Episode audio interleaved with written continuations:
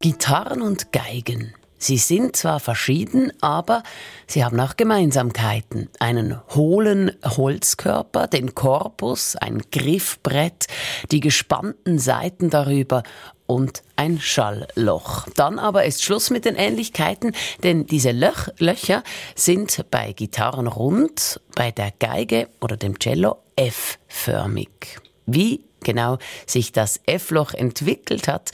100 Sekunden Geigenbaugeschichte von Thomas Weibel.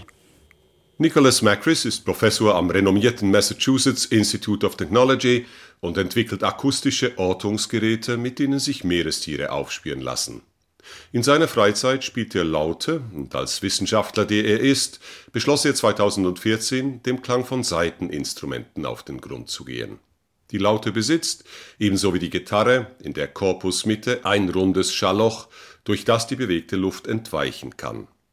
Frühmittelalterliche Fiedeln hatten ebenfalls runde Schalllöcher, allerdings zwei, auf jeder Seite des Stegs eines. Im Lauf der Jahrhunderte begann sich bei den Geigen die Form der Löcher zu ändern. Im 12. Jahrhundert zu halbkreisförmigen, im 13. Jahrhundert zu C-förmigen und im 16. Jahrhundert schließlich zu F-förmigen Schalllöchern.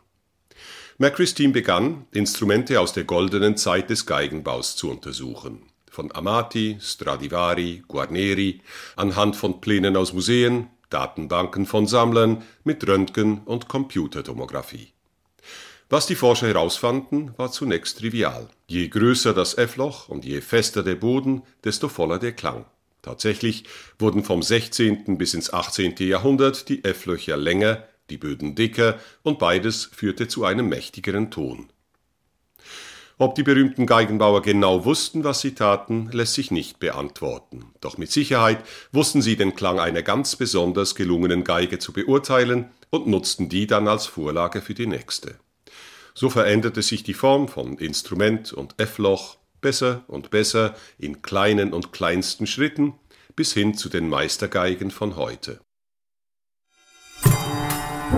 100 Sekunden Wissen.